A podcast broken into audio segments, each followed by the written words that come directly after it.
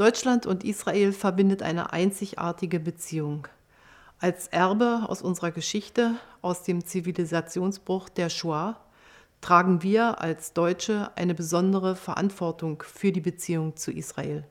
Und wir können sehr dankbar sein, dass wir heute enge Partner und Freunde sind.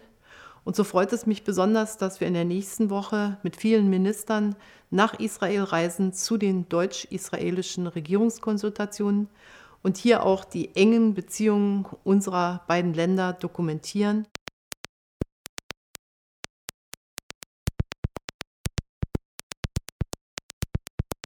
Die deutsch-israelischen Beziehungen sind in vielen Bereichen sehr, sehr intensiv.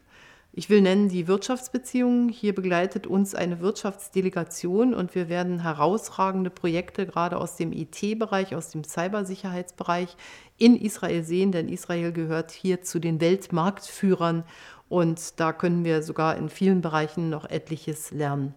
Wir haben eine ganz enge Forschungszusammenarbeit seit Jahrzehnten, die wir auch weiter ausbauen wollen. Und Deutschland und Israel haben zum Teil auch gemeinsame Projekte der Entwicklungshilfe in afrikanischen Ländern. Auch hier können wir weiterarbeiten. Und natürlich werden wir auch über die komplizierte politische Situation sprechen. Deutschland unterstützt äh, nach wie vor eine Zwei-Staaten-Lösung mit einem jüdischen Staat Israel und einem Staat für die Palästinenser. Auch hierüber werden wir sprechen.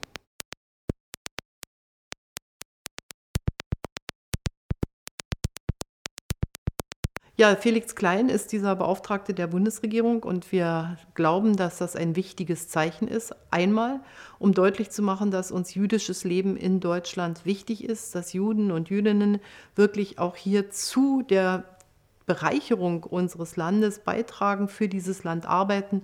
Und wir sind sehr, sehr froh darüber, dass das auf dem Hintergrund unserer Geschichte der Shoah überhaupt heute möglich ist.